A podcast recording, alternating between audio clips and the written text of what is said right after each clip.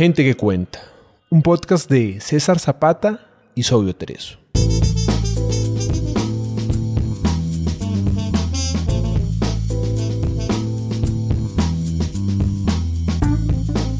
Gente que cuenta es un espacio para leer autores latinoamericanos poco conocidos. Gente que puede que no esté en tu radar, pero tiene algo bueno que contar. Pequeños autores grandes obras.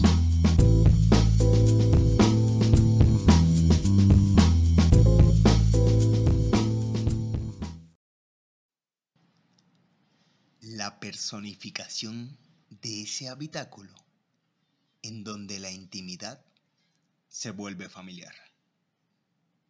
De eso versará la siguiente historia. El baño por Fabián Mauricio Martínez G. Autor colombiano, radicado en Santa Marta. Cuando recién abrieron las puertas al público, las paredes eran color ocre, el lavamanos café y había un espejo grande rectangular en el que las personas se peinaban, se lavaban los dientes o se sacaban los granos de la cara.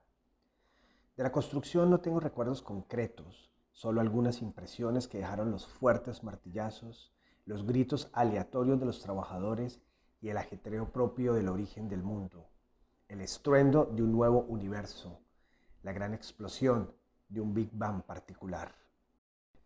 El primer recuerdo acaeció después de una temporada oscura, unas tinieblas densas que no permitían mayor discernimiento, salvo el de las sombras agrupándose unas sobre otras. Se encendió la luz y un resplandor enseguecedor lo colmó todo. Al cabo de un rato pude reconocer el color beige del suelo y los adoquines de las paredes con florecitas naranjas enredadas en tallos verdes. No recuerdo quién fue el primero en ingresar, pero después de una breve incursión usaron el retrete, bajaron el agua y apagaron la luz para regresar a la penumbra habitual que se extendió por varios días hasta que el silencio fue destrozado por la gran inauguración. En la inauguración desfilaron familias enteras de toda la ciudad. Las luces fueron encendidas desde temprano y no se apagaron hasta bien tarde. Muchas personas entraron y salieron, se observaron en el espejo, comentaron lo bonito que era el lugar. Qué machera las maquinitas, maravilloso el cine, qué chévere está el centro comercial, dijeron. Recuerdo a las mujeres con sus peinados de copete alto, aretes grandes de plástico y hombreras bajo las blusas. Los hombres llevaban el pelo corto adelante y largo atrás. Algunos usaban bigote y blue desteñidos con tenis blancos. Algunos andaban con una grabadora inmensa y recuerdo uno de ellos dar varias vueltas sobre su cabeza frente al espejo grande rectangular. El espacio era unisex y mientras el lugar estuvo de moda durante varios años, no me fue posible distinguir nada más allá de la superficie de las personas. Todos se aglomeraban como si fueran una misma sustancia que se mezclaba en la vieja trampa de la uniformidad. Solo era posible dejarme llevar por el cúmulo de sensaciones marcadas con la apertura y el cierre de la puerta, el ingreso y la salida de los distintos especímenes de la fauna urbana de una ciudad que crecía con vértigo. Fue en el año número 10, después de la gran inauguración, que todo cambió. Las baldosas y los adoquines fueron reemplazados por cerámicas blancas sin diseños, el retrete y el lavabo café por unos nuevos de porcelana sanitaria negra y el espejo rectangular por uno oval con luces de camerino en los bordes. Ese nuevo espejo propició que la gente se demorara más adentro. Había como un encantamiento con las luces laterales y la forma redonda del cristal. Gracias a esas estancias prolongadas, empecé a experimentar las interioridades de cada uno. El discurso de todos somos iguales había quedado atrás y la soberanía personal se impuso como nueva estética. El gen egoísta brilló con resplandor. Recuerdo muy bien cómo inició el asunto. Una niña entró con su madre. La niña lloraba y reclamaba por un juguete que la señora no podía comprar. Mientras le apinaba las trenzas amarillas frente al espejo oval, la mamá le explicaba que debían ahorrar todo el dinero posible para el tratamiento de la hermana. En ese momento vi a la hermana tumbada en una cama y conectada a muchos cables. Vi la imagen proyectada sobre las paredes blancas. La mamá suplicaba junto a la cama con los ojos cerrados y las manos cruzadas. Salva a mi hija, por favor, salva a mi hija. La escena cambió y vi de manera casi simultánea cómo la niña de trenzas amarillas sonreía y abrazaba una muñeca mientras caminaba bajo los cipreses de un cementerio, pisoteando la tumba de la hermana. El interior de la madre y la hija me fueron revelados con precisión. El alma de cada una de ellas revoloteó con libertad entre mis cuatro paredes. Después de esa primera vez, las experiencias fueron múltiples y diversas.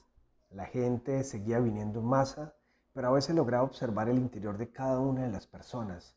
Más que observar era como si la personalidad del que entraba en mí, con sus propias angustias y deseos, me poseía. Recuerdo un muchacho vestido con sudadera y camiseta azul. En el espejo oval se proyectó un grupo de hombres corriendo tras una pelota.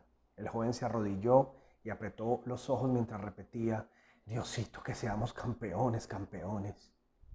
Recuerdo otro hombre, chaqueta de cuero y camiseta negra que se sentó en el retrete.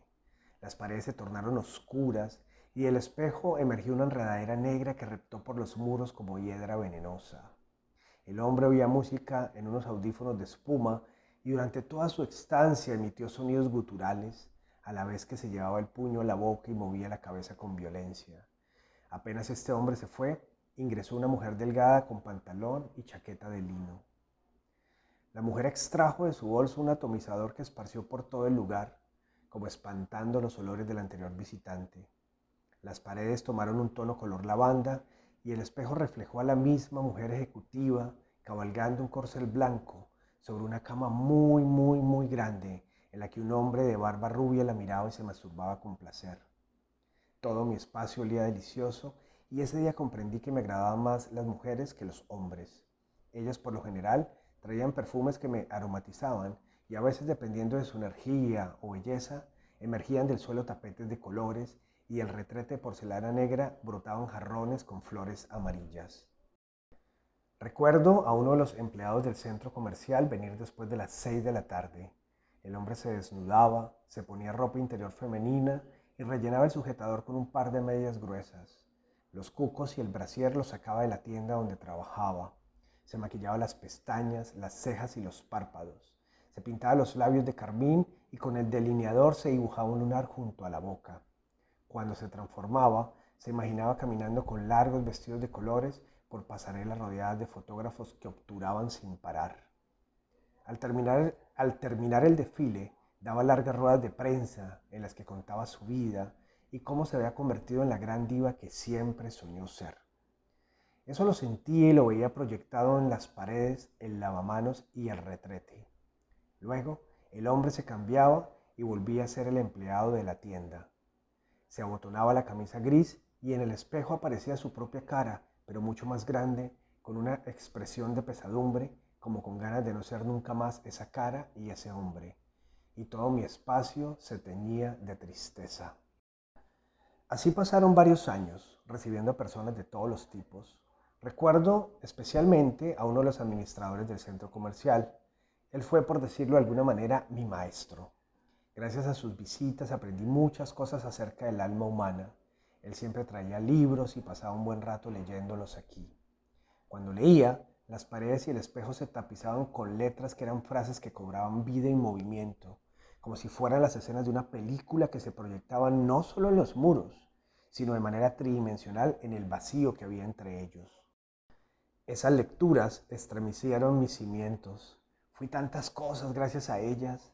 Fui un hombre acostado en una cama en la vieja habitación de una quinta, con la pavorosa cualidad de recordarlo todo, la efeméride más excéntrica, las formas de las nubes al amanecer, los nombres de los soldados de todos los ejércitos, la configuración de las nervaduras de las hojas.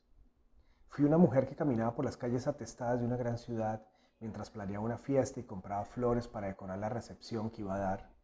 Fui un barco rodeado durante varias semanas por la oscuridad, la quietud y el silencio, mientras los tripulantes, quienes también fui, descendían a sus infiernos particulares y se encontraban o se perdían frente al mar. Fui un hombre que vomitaba conejitos y otro que viajaba en el tiempo mientras tocaba el saxofón. Fui, fui, fui. Con las visitas del administrador adquirí mayor capacidad para ver lo que veo. Desarrollé mis habilidades y de esa manera pudieron entrar en mí las almas de niños, jóvenes y ancianos. una señora entró con un gato y ocurrió algo extraordinario. Quedé dentro de ese gato sus ojos de fuego verde. Apagaron las luces del centro comercial y en la conocida oscuridad de mi ser experimenté una sala con tapetes rojos y bibliotecas de madera blanca. De repente, saltaba por los anaqueles, me trepaba por los muebles y las mesas, hasta que me echaba a los pies de una cama donde una señora me abrazaba y me ponía en su regazo. Yo estoy dentro de su gato, pensé, y repasé las memorias de varios relatos de gatos que el administrador leyó en mi interior. A la mañana siguiente, cuando encendieron las luces, pasé varias horas con la sensación de haber sido un gato inmenso al que ingresaban visitantes para lavarse las manos, orinar o mirarse frente al espejo de fuego verde y pupilas negras, mientras yo tomaba una siesta en un rincón soleado de un apartamento con vista a los cerros de Bogotá. Ahora, cuando el centro comercial está lleno, las raras veces que eso pasa porque este lugar pasó de moda, logro sentir varias cosas de las personas, como si a través de una intersección temporal pudiera reunirlas a todas en un mismo instante. Es una experiencia simultánea que me conduce por sus memorias más secretas, sus miedos más inquietantes y sus esperanzas más tiernas. Es entonces cuando comprendo que las personas no son tan diferentes como se creen, que aquellas cosas que las motivan y las paralizan son prácticamente las mismas. Es triste volverse viejo cuando se está... Otra vez este pedacito. Es triste volverse sabio cuando se está viejo, o es triste volverse viejo cuando se es sabio. No sé, si desde el principio hubiese sabido todo lo que sé ahora, me hubiese gozado más esta existencia. La gente ya casi no visita este centro comercial y cuando vienen a asearme con detergente y blanqueador, comentan mientras me restregan con escobas llenas de jabón que van a demoler este edificio y que lo van a convertir en un ala moderna acorde a los tiempos contemporáneos. Así como me hicieron a mí ya no se usan, dicen. La gente los prefiere más amplios, con múltiples retretes, lavabos automáticos, secadores para las manos y espejos tan grandes como las paredes que me encierran, dicen. Cada vez vienen menos y paso más tiempo en mí mismo. Unas tinieblas prolongadas lo dominan todo. Extraño a la gente y su intimidad entre mis paredes. Extraño sus mentes, sus almas, su imaginación y sus corazones. Supongo que este frío y esta oscuridad anteceden al fin, carpe diem. Supongo que este silencio y esta penumbra que se propaga en el vacío anticipan la inevitable disolución, memento mori. Supongo que estos ruidos increciendo, estos golpes descomunales y este alboroto resquebrajándose son el final de mi vertiginosa existencia. Consumatum est. Escuchaste a Gente que Cuenta.